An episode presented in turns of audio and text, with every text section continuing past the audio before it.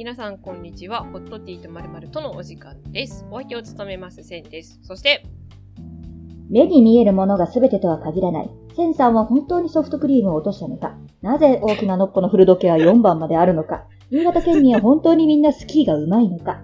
真実は31回の中に、ホットティーの世界へようこそ。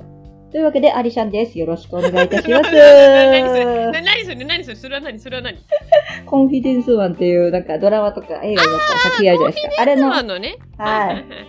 あ、そういうことね。よろしくお願いします。あ、なるほどね。そうそうそうまあ今、あの、前回のあらすじをさらっと言ってくれたね、しかもね。そうです、そうです。そう。気になった方31回もぜひ聞いてみてください。そうですね、何のこっちゃ31回。って思うから。うん。まあ、我ながらなかなか面白い回だと思うので、31回は。31めっちゃね回はぜひとも聞いてほしい。31いやー回よりも31回聞いてほしい、個人的には。泣け、泣けましたわ、泣けましたよ。涙出てきて、ちょっと化粧剥げた。すっごい涙出てきたし、超、超涙出てきた。そうそうも涙出てきためっちゃ涙出てきた、本当にアイメイク落ちましたわ。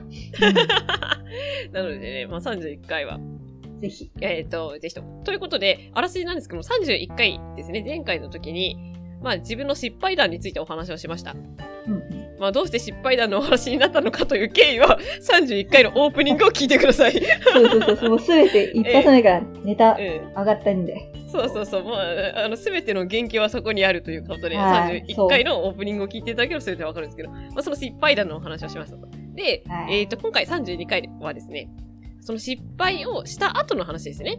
失敗をした後、どういうふうに立ち直るのかというのを、あの、皆さんとちょっと考えていきたいなと。というのも、じゃあ皆さん人間失敗しますよね。うん失敗するじゃないですか。どうしてもさ、失敗をしちゃう時はありますよ。ね、そういう、やっちゃったなって思った時に、どういうふうに自分を、その、いいふうに、いいふうにというか、立ち直らせるかっていうのって、結構皆さんも悩まれるところなんじゃないのかなと思うんですよ。うんというか、私が悩んでるんですよ。だからね、単純に、これ答えがないです。答えがなくって、単純にお互いに雑談形式でお話をしていくので、あの、この回を聞いたからといって答えが出るとは皆さん思わないでいただきたい。本思わないでいただきたい本当それ。ね思わないでいただきたい。ただ、こういう失敗をするよね。じゃあこういうことだったらどうするみたいな話をお互いに、あの、ざっくばらんに話していくというような回になっておりますので、まあそういう回ですので、皆さん最後までお付き合いしていただけるとありがたいです。はい、よろしくお願いします。で、えっ、と、早速その話をしようかなって思ったんですけど、あの、前回31回の時にですね、まあ、私の失敗談、アイスクリームの話と、まあ、アリちゃんの失敗談がまあ2つあったじゃないですか。あったんですよ。2つ失敗談があったんですけど、本当は私もう1つ失敗談をしようと思ってて。なんですけど、その失敗談はそんなに面白い話というわけではなくて、結構真面目な失敗談なんですよね。ガチ失敗なんでしょ？まあ普通に、うん普通にガチ失敗。普通に真面目な失敗談なんだけど、まあそのお話をしようと思ったんだけど、あまりにも前回の、あの、オチが面白すぎて、カットをしたんですよ。面白くてカットというか、まあ、じゃあ、まあ、いっかっていうことで、やめた、話すのをやめたんですけど、い一回落とそうってね。一回落そうとそそうそうそううってことで。そうそう。ということで、まあ、その話はしなかったんですけど、まあ、今回ね、その改めてその自分のその失敗談についてお話をして、その流れで、その失敗した後の話っていうのを、まあ、続きみたいな感じでお話をしようかなって思ってるんですけども、うんようんよろしいでしょうかね？よろしいですよ。実例とね、絡めてね。はい。全然もう具体的なね、エピソードお願いします。はいでもね、うまく喋れるかちょっとわからないんですけど、はいはいはい。まあ、話し始めるとですね、まあ、これも、この話は、私の今の職場じゃなくて、やっぱり前の職場の話なので、まあ、あの、うん。個人特定されることはないだろうということで話し始めますけど、うん。まあ、前の職場でですね、あの、まあ、サブリーダー的なポジションだったんですよね、私は。リーダーじゃなくて、その施設のサブリーダー的なポジションで、でう、ん。その施設に、あの、携帯電話があったんですよ。その、施設用の携帯電話があって、その会社携帯みたいな感じですよね。で、それを、を、まあ、施設に1個なんですよ。で、基本的にまあ、リーダーが持ってることが多いんですけど、そのリーダーがお休みだった時とかに、まあ、サブリーダーが持つんですよ。はい。で、まあ、その、まあ、携帯というね、単語を聞いた時点でなんとなく皆さん察しがつくかもしれないんですけど、まあ、それは、怖いよ。ちょっと怖い、怖い話ですよ。これは怖い話。皆さん私のことドン引きしないでくださいね。でね、でね、まあまあ、まあでも会社用の携帯。で、基本的にね、その会社用の携帯って家に持って帰らないんですよ。会社に置いとく、はいはいはいはい職場に置いとくんですよ。なんですけど、たまにね、その週に1回ぐらい、もあ、週に1回か、月に2回ぐらいかな、その家に持って帰らなきゃいけない時があって、まあ、だからそういう家に持ち帰る機会というのもたまにはあったんですよ。で、ある日ですね、まあ、サブリーダーが、あの、あ、違う、リーダーが休みの日がありまして、ある日。うんうんうん、で、まあ、サブリーダーの私が携帯を持って、で、まあ、普通に作業してたわけですよ。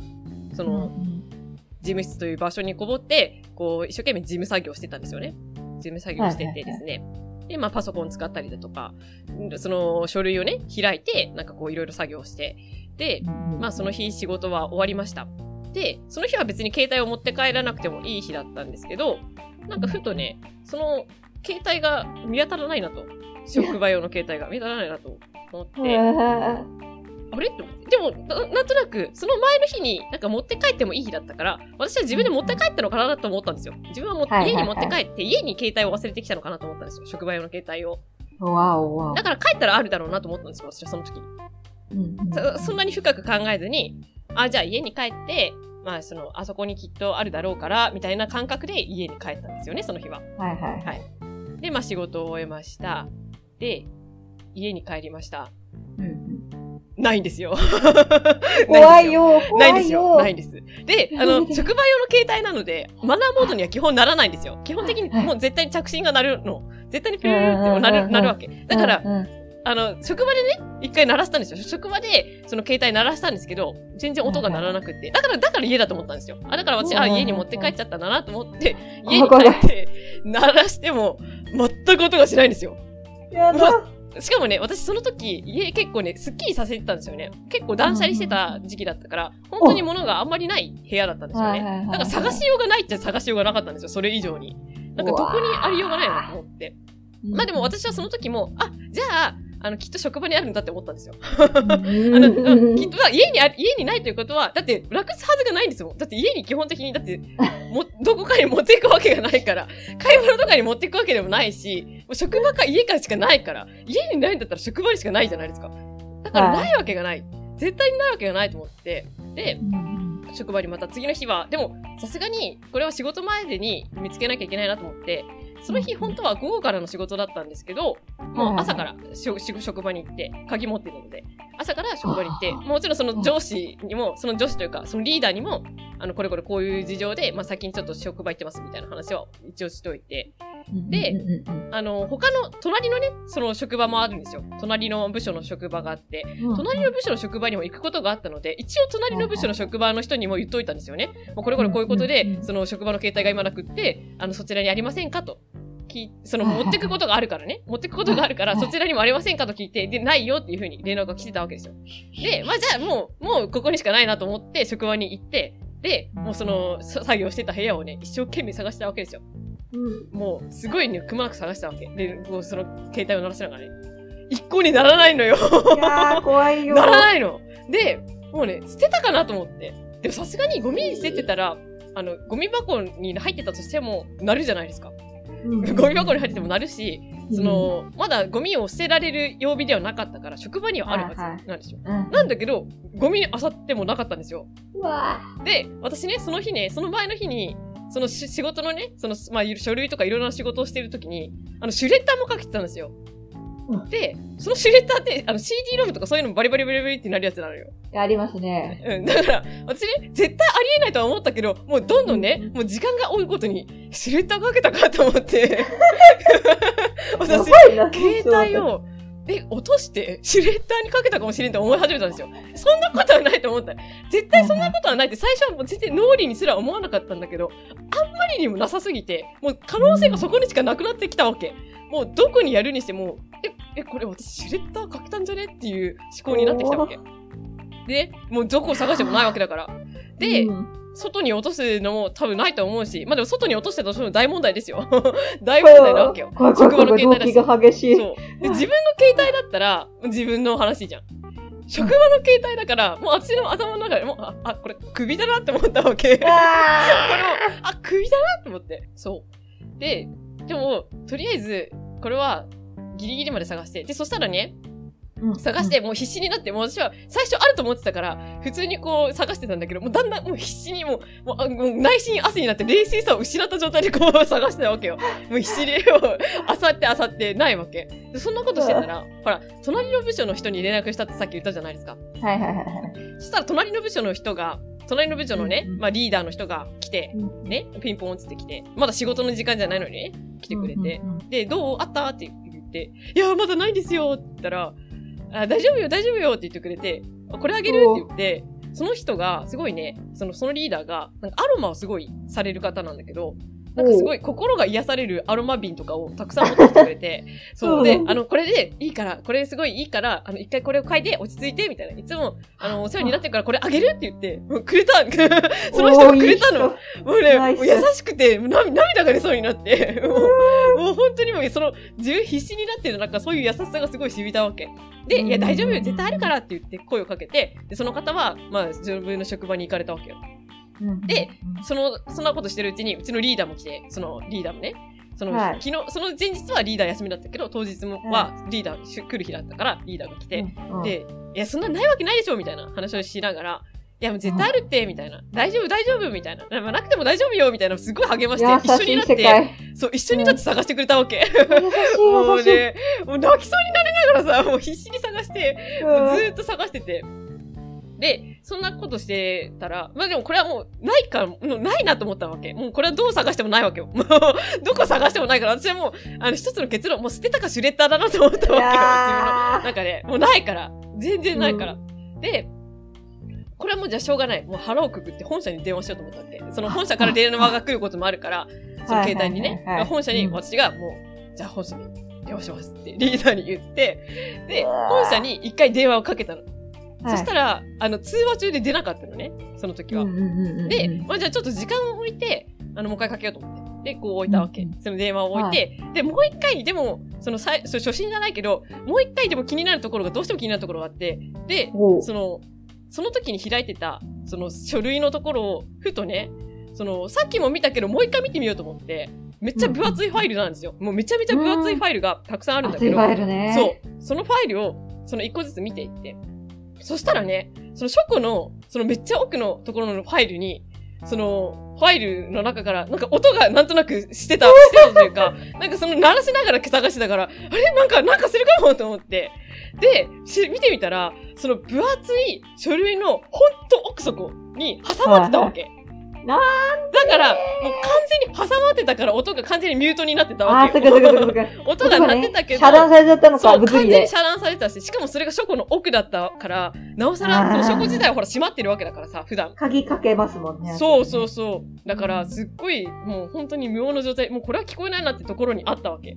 だからもうそれがあって、あぶねえと思って、もう本社にもしあのままね、その通話でかかってたら私はもうね、その、言ってたわけよ。もう、もうそうですね本当にすいませんでした、もう捨てましたっていうふうに言ってたわけだから、捨てました。と思って、そう。で、ありましたってもうみんなに言って、もう、みんなも、よかったねっつって。いや、温かい、温よかったかい。ねって言って、もうすっごいね、もう誰もね、私のことを責める人は本当に一人もいいなかったんだよね。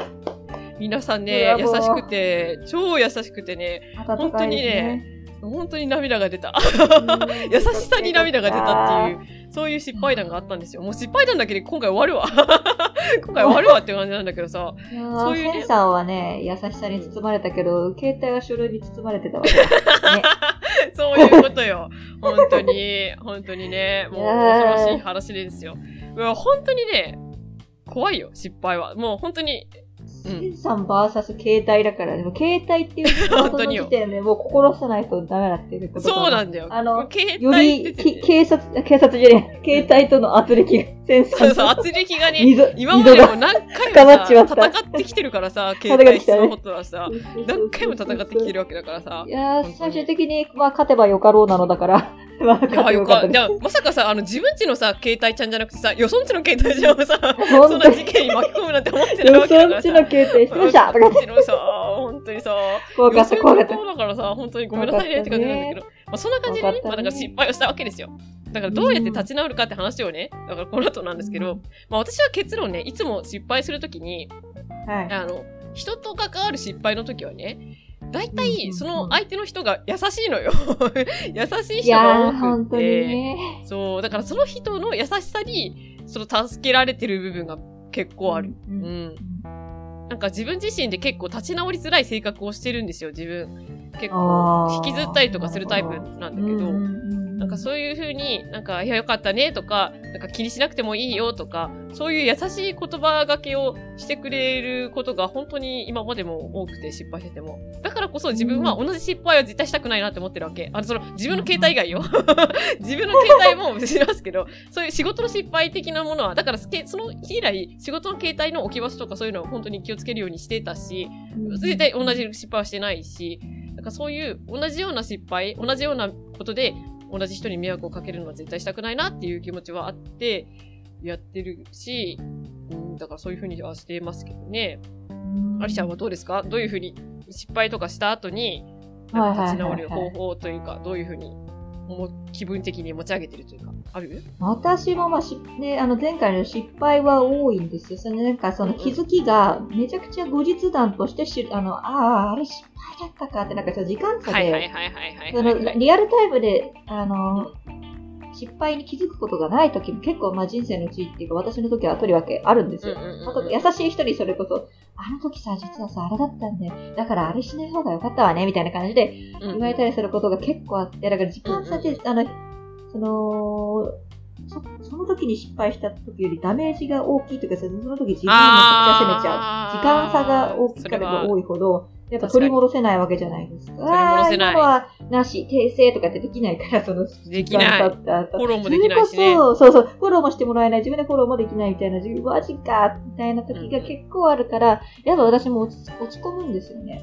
うんうんうんうん。そうまあリカバリーできる問題と、ならでできる失敗とできない失敗があるわけですから、まあ、いろんな種類のし失敗があるし、やってきた。うんうんうん。まあまあ、まあ発覚した時に、あうんもう、鉄板熱いうちにみたいな、出来たてほやほやの時に、あの気づくような努力は、まあ、その、するようにはしてる。そう、なんか、やっぱり20代の時より周りが見えるようになったじゃないですか、経験あをそうね、そうです、そうです、ありがたいからね、それは。それをまあ存分にあの視野を広めて、まあ、視野が強作にならないようにして、うんまあまず失敗に気づくようにして、熱々ほやほやのうちに訂正して、まあ素直にさ、謝罪して、みたいな気をつけるってことをまず整える自分のそのスタうんうんうんンスをね。うんうん。で、まあ、それができるようになったら、まあ、あの、まあ、吐き出す。そのなんか、あんまり、あの、守秘義務とかに仕事環境あるから、あんまり言えないことは言えないんですけど、まあ、言える程度の、言える範囲のことを、まあ、自分とは同職じゃない、全然違う職業の、でも気の置けない、あの、第三者みたいな、あ新たな視点を盛り込んでくれるような第三者の親しい人に吐き出す。おー、大事。大事ですよね。吐き出すっていう行為が私にとってすごく、あの大事なんです。それが結構リセットとかスイッチにうんやっぱり自分で言うことで情報を整理きますよね、脳内の。うん。確かに。今、知らずのうちに私たち今、あの31回、32回と、まあ、今までの回含めて、うん言うときに情報、脳内の情報を整理して喋ってるわセけですよ。ルしてる。確かにそう確そうそう。そうそう。そうそうそう。そうそう、整頓してんですよね、脳内のごちゃごちゃっとした、もやもやっとしたものたちを確かに。ね。うん。だけどそれがすごくね、あの本当に効果的なんですよ。だからし、だからね、喋るの好きなんですよ。うんうんうんうんうん。整理できるんですよ。あの、クリアなんですよ。自分の思ってたこと、もやもやが、あの、言語化するっていうのすごく大事だなって、そうそれが本当に大きいかな、効果としては。うん。まあ、あとは、うんやっぱその、まずはその、喋って吐き出す、言葉に自分でするってことで脳内を整頓する、うんまあ聞いてもらう、あの、相手に受容してもらう。まあ、あうの、ん善悪はこの際置いといて、親しきものとして、まあ、受け入れてもらうっていう、の、状態を。うんで重要そううん、傾聴してもらう。まずはちょっとお地蔵さんのように聞いてもらえる？後で意見聞くみたいな感じで私はもう、ね。あの、途中でね、あの、なんか、ここはグーで言うって言われるの嫌だから、まずはちょっとお地蔵さんのように VTR みたいな、どうぞみたいな感じで、とりあえずね言うんですことの顛末とか、そう、自分の所感とかを言う。であそうなんだねって傾聴してもらって、重要してもらって、まあ、アドバイスをね、してくれるタイプの人は、まあ、してもらうみたいな。ことだよね、つって。そうそう。まあ、最終的には、まあ、次があるさ、みたいな感じで、大丈夫、大丈夫、みたいな感じで終わって、まあ、落ち着く。なるほどね。これさ、ね今話聞いててさ、あの、同業じゃないって結構大事な気がする、個人的に。同業じゃないの、あ、ここキーポイントです。そう、うんここ同業じゃない、そうう、ん第三者、親しき第三者。うん、わかる。あの、フラットに見てくれるんですよ。物事を比較的、その同業の人そう、わかる。同業だと結局さ、その、視点が同じになっちゃうからね。うんそうなっちゃう。わかるわかる。同業じゃない方が、そう、そうフラットに見てくれる。わかるな。その、うんなんとなくその感覚がすごくわかる。そうそうそうそう。ね。あとは、あのー今はこうやって脳内整理とか、うん、受うん。け入れてもらうとか、傾聴してもらうってうん言っていました。あとはそうですね、やっぱ視覚視覚もやっぱり重要ですよね。自分の目に映るもの。あ、視覚ね。見る方のね。情報、視覚情報ね。そうん、そう、視覚情報で結構脳は安らぐ。まあ、あのーうん安らぐ、自分にとってね、好きな色、色とか、ものとかを見たりとか、まあ、映像を見か、まあ、それこそ、そあの、ソフトクリームだとか、自分の好きな、その時すごく魅力的に 映るものを前にするとか、そうそう、なんかその別の五感、うん。視覚、聴覚、味覚、触覚みたいなやつ。別の五感から自分はまあなんかうん、スイッチが変わるような何かをするみたいな。好きなものを食べるとかってすごい効果的だと思うんですよ。なんか食べながら怒る人って見たことないから、好きなものを目の前にして。それはやっぱり変わるんですよね、人のスイッチって多分そういうのを施すことであ。うん。スイッチをどうにかして探す。うん。なんか昨日自分が立ち直ったスイッチと今日自分が立ち直るスイッチって多分違うから。違う、違う、わかんないんです。よ。そうそうそうそう。違うんですよ。昨日立ち直ったことが、今昨日私はあの好きなチャンネルの YouTube を見て機嫌治ったけど、うんあのでも今日の私は多分別になんですよ、きっと。今日これからその時がハマっただけであってね。うんうんうん。ちょっと違うんです。今日の私はハーゲンダッツ食べないとダメかもしれないみたいな。あーうんうんうんあるよね。レベルも違うしね。今日はこの程度じゃ治らないし、みたいなそうのもそうそうそう。明。日の私はもう寝る気じゃないかもしれないみたいな、そういうのありあるあるあるあるある。そうそう。そういうのを探る。そう。あその自分の深層心理というか、心のどういう状態にあるのか。失敗した後今どういう状態にあるのか。その深さ。深さを探るためにやっぱ喋って脳内整理して自分の今落ち込み度っていうその深さを知自分で知って他人にも知ってもらってそれでその後にその自分の五感のどれかからまあリセットスイッチを探すの自分のちょっとねいい方に向かうスイッチを探すなるほどね。なんか今でどうですか？あ、どうぞどうぞ、いいと思います。あ、まだ話す、どうぞいい？話追っていい？大丈夫大丈夫 大丈夫大丈夫。今、ふと思ったことがあった。うん。そう、自分の失敗についての、ほら、立ち直るスイッチがさっき違うってさ、何回も言ってたからさ、はいはいまあ、はいつまり自分の失敗とか、その落ち込み度合いってさ、日によって違うじゃない？はい。その落ち込み度合いを自分の中でさ、100点満点とかさ、あの、5段階評価とかしてみてさ、で、うん。あの、自分の落ち込み度合いが、例えば、あの、50点ぐらい、このぐらいだったら、まあ、いつもだったら、例えば YouTube とかそういうのを見たら、ちょっと治るな。60点ぐらいだったら、まあ、じゃあ YouTube の、特にこっちの自分の本当に好きな、これだと、落ちの立ち直るな、みたいな。で、うん落ち込み度合いがめちゃめちゃ、もう例えば、もう100ぐらいだと、もうあとは寝るしかないなっていう風に、自分の中で、その落ち込み度合いを数値化する？数値化というか、し客観視して、それに対して自分がどういう風に判断をするかっていう風にするっていうのもありなのかななんていう風に今思った。それ大事ですね。数値化っていうのはやっぱり、はっきりとわかる具体化っていうので、やっぱすごく大事ですね。うんうんうんうん。やっぱそうそう。なんかやっぱ自分を知るところから始まりますね、やっぱ。ああ、自分を知るね。うんうん。自。分を数値化、具体化しないと、相手にもやっぱ受け入れてもらえないというか、うんうんうんねうん。そうそうそう。確かにね。結論、まあ、まず、おかんか、友達に、あの、違う職業の友達に吐き出し、うん。YouTube 見ながらハーゲンダッツ食べて、うんあ一人カラオケ行って風呂入って寝ろって感じ。これが結論なんです最高やん。そうそう最高あそうだわ、もうそれ。あのなん。ベイマックスみたい最に 1, 1から10とか、とにかく自分の辛さ、やばさをうん。数値化してがまずでした。数値化してね数。値化して、そうそう数値。化して。なるほどね。最高だわ。そうするわ、次そから。れでいいんじゃないですかね。それなんじゃないですか。そうするわ。これだわ。答え決まったわ。そうそれのそれの間に Amazon で何か買い物するっていう、付け足す人ああ、もそうだね。そうそう、あ、オプションに付け足す人もいるでしょう。うんサウナ行くって人もいるでしょう。確かにねなんかね、その、吐き出すっていう風にさっき言ったけどさ、吐き出すのが苦手な人も世の中にはいると思うんですよ。いますね。あの、言語化が苦手な人もいると思うんですよ。んんほんでもって、私はそのタイプなんですよ。私はそっちのタイプなのね。でも、もちろん吐き出してスッキリすることもあるんだけど、その、言葉がさ、うまく出てこなかったりだとかして、結構私は食べ込むタイプなのよね。なんだけど、その、、逆にその自分の意識とかを整理するっていう意味では、独り言はなんか言っててさ、恥ずかしいから、なんかノートとかにさ、自分のあの考えをひたすら、あの、単語でも何でもいいから、そはいはい。の感情とか、どういうふうに思ってるのかっていうのを書き出していって、それの、なんて言うんだろうな、因果関係とかそういうのをこう書いていって、結局どういうふうに自分が思ってるのかっていうのを、なんとなく自分の中で整理していって、で、結局、その後は同じよ。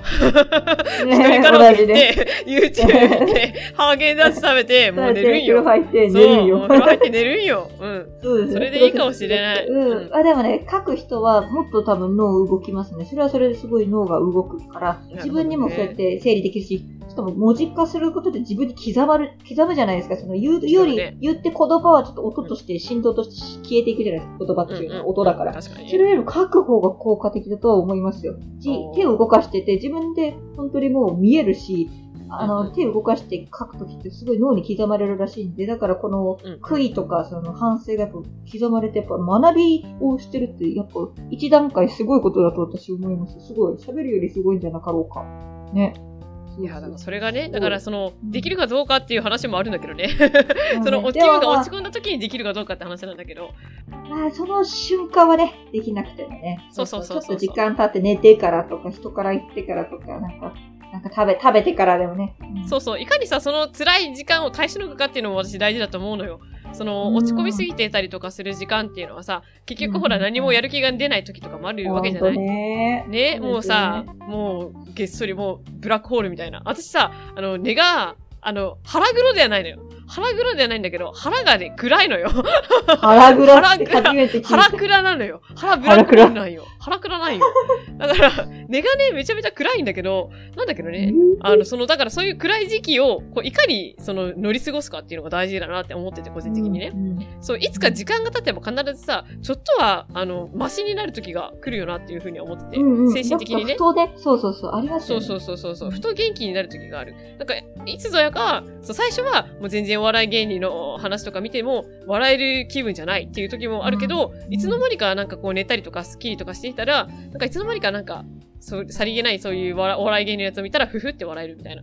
そこまでいつの間にかなんか元気になってるぞ、みたいなの時もあるから、結構時間って大事だと思うのよ。うん。時間の HP 回復力って結構あるとは思ってるからさ、うんまあ、そういうふうに耐えしのいで、で、その自分が何か行動を起こせるっていうタイミングになってから、カラオケに行ったり、アマゾンで買ったり、なんかう、ん。その、ハーゲンダッツ買ったり、で、ちょっとずつこの自分の HP を養ってあげる行動をしたりとかして、で、その、マイナス、もうマイナス1万ぐらいから、まあ、プラマイゼロぐらいにまで持っていければ十分じゃないでしょうかという感じなのかな。そうですね。まあ、あと付け加えると、センサーみたいにね、そうやって、あの言語が苦手だってどちらかというと溜めてしまう方だ、暗いみたいな感じで言われてるかもなんですけど、でもやっぱりその、人目から見たらそういうセンサーはやっぱその逆に、思いやりがあるし、カッとならない、カッとならないからやっぱ溜め込んじゃうけれども、その分やっぱり協調性があって、やっぱ温かさがあるんですよ。あの、一緒にいた時あるからありがとうございます。ありがとうございそういうまのを日頃から見てるから皆さんは携帯をなくしたセンサーに対してもやっぱり温かかったんですよ。その日頃のそういうセンサーの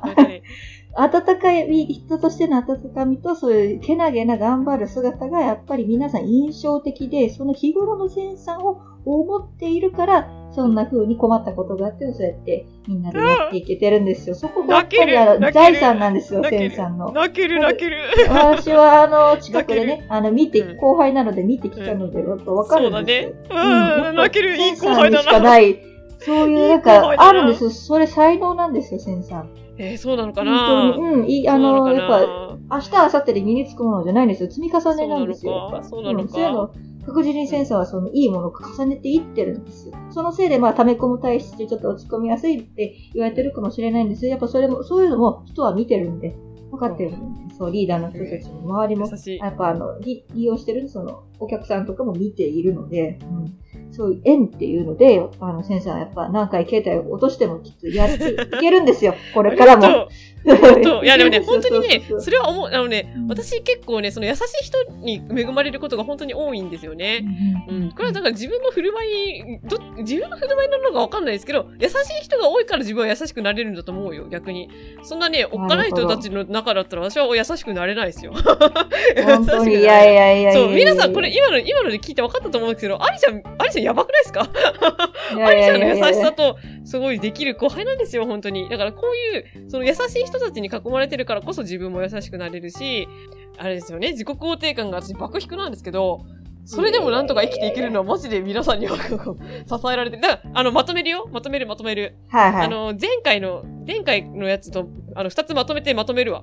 あの、前回、まあ、あの、失敗をしたわけじゃないですか。失敗をして、あの、音声が、あの、全く無音の音声が、あの、捉えられてしまったせいで、二つの、あの、収録がおじゃんになったという失敗があったわけじゃないですか。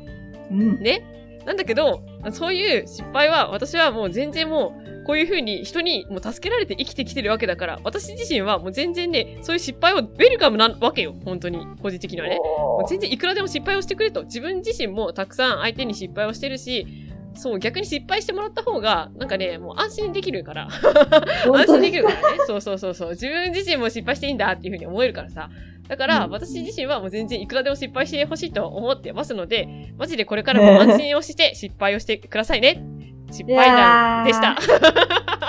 こんな感じのまとめでいいかな。恵まれてる、恵まれてる。いいんじゃないかな。こんな回でいいのかないいんじゃないかな。いいんじゃないか な。やべえ、こんな感じでいいかなとか言って。まあまあまあ。いいねまあいい。でもね、あの、あの事件のおかげでこういう回が取れたからね。本当はだって、平日のご褒美で推しの作り方っていうテーマでこの2回終わってるはずそうだからさ。ですね。それはそれで聞いてほしかったな。そうそうそう。いやでも、そう、結局この回ができたのは、そのね、きっかけのおかげだから、人生、本当失敗もきっかけだと思いますよ、本当に。そうか、そううんかそういう考え方もね、やっぱり愛ですよね。それこそうそ、あの、自分の、あの、立ち直り方っていうかね、取り戻し方ですよそうね。そうそうそう。で、これはね、そう、自分では、だから立ち直りづらいんですよ。今、さっき分かったけど、うん自分では立ち直りづらいから、周りがこういうふうに声をかけてあげるっていうのも大事だからさ、私はいくらでも皆さんの失敗に対してはそういうふうに、あの、面白おかしく 言うので、失敗談でもお便りとして送ってくださいね。はい。はい、こんな感じで、じゃあ、お便りの話についてもいいかい？敵は携帯にあり。はい、どうぞ。まとめる話じゃないよ。これがいいか、これが言いたかった。今じゃない、今じゃない、今じゃない。はい。えーと OK です。はい。えーこの番組ではお便りも募集してます。番組のトップページにも応募フォームがございますし、えー、ツイッターもやってます。あとマーク、ホットティーアンダーバー、まるまる、ローマ字は小文字です。こちらで検索すると、えー出てくると思いますし、こちらにも応募フォームがございます。で、感想は、ハッシュタグ、ホットティーとでツイートでつぶやいていただくと、こちら反応しに来ますので、どんなことでも構いません。感想をいくらでもお待ちしております。あと、皆さんなりの失敗に対する立ち直り方とかを教えていただけると、お便りでも、あの、感想でも教えていただけると、あの、非常に参考にしますので、これ、シェアしていきたいですね、うん出てきたらね。皆さんも知りたいですよね。皆さんがどういうふうに失敗に対して、あの、ね、立ち直ってるかっていうのを聞きたいのでね、ね。もう聞いたことない立ち直り方聞きたいですよ。ね本当に聞きたいですよねえーみたいな。逆立ちするとかね。30分間か逆立ちするとかってどうしよう。どういうこと ?30 分間逆立ちしてない？あの、頭、頭に血昇らせて何も考えない状態になると物理で。それいいな。それいいな。逆立ちの練習しようかな、今度。そう 逆立ちされる方でも何でも、はい。うん まあ、ぜひともね、教えていただけるとありがたいです。ねはい。ということで、次回の、あの、予告していいですか？はい。今回ちょっと長くなっちゃったんですけど、次回の予告しますね。珍しいですよね、次回の予告。いつも、これでさよならって言うんですけど待って待って不穏な音楽流さないで、不穏な音楽。不穏じゃないか。不穏な話じゃないから待って。あのね、次回なんですけども、次回はですね、まあ夏ですよね、今。夏なんですよ。うはい。イェイイェイというわけで、まあ、今回ちょっと真面目な話しちゃったからさ、次回は、もうはっちゃけるよ。夏祭り夏祭りしますイェイいいですね、イェーイイエーイホットティー、昼の部。でもまたセボンスタ今、ーは花火がいます。花火が。またセボンスターで花火セブンスターだ。セブンスター花火が。スターマンアリシャンが。そう、あの前回のスターマインの音はセボンスターだっていう場所ことがこれで分かったんですけど。バラしちゃった。まあまあまあ、そういう感じでね、まあ、次回は夏祭りをしようと思ってます。えっ、と、一応ね、あの、勝手に夜の部も夏祭りをしようと思ってるんですよ。お昼も夜も。ただ、あすの、ご日にちは違う感じです。日にちはずらして、うんうんあの、昼の部を先に夏祭りにしようかなと。で、その次の週に夜の部をしようと、ちょっとリクさんの、あの、了承を得る前に今こういう風に話してるので大丈夫かなって思って。大丈夫かな？体力も大丈夫かな？大大丈夫明日の収録の時に言って怒んないから、ちょっとドキドキしてるんですけど、却下されたらここ編集でカットするんで。ああ、了解です却下さ。れたらここ編集でカットするんですけど、まあ夏祭りをします。はい。イェイイェイ。どういう内容かは、イェはい、次回のお楽しみということで、皆さん、楽しみにしててくださいね。イェイイェイ。イホットティー夏祭りで、イェイイェイイェイハッピー来てやろうぜ。ああ、ハッピーが。ねハハッピー。がないよ。ハッピーないけど、ハッピーターン食べようかな。ハッピーターン食べない。ハッピーターンか。ハッピータだーン。ね。いいね。美味しいよね。はいシャワースパウダーね。はい。という感じで、ちょっと今週は長くなってしまったんですけども、まあ内容がちょっと充実してたからいいかな。ね、いい回が取れてよかった。ねいい回が取れたからいいかなと思っております。はい、ということで、では、それでは来週もお楽しみに。あ、いいはいね。起こしたことないね。大丈夫ね？大丈夫です。はい。はい、それではまた来週。ではでは。ではでは。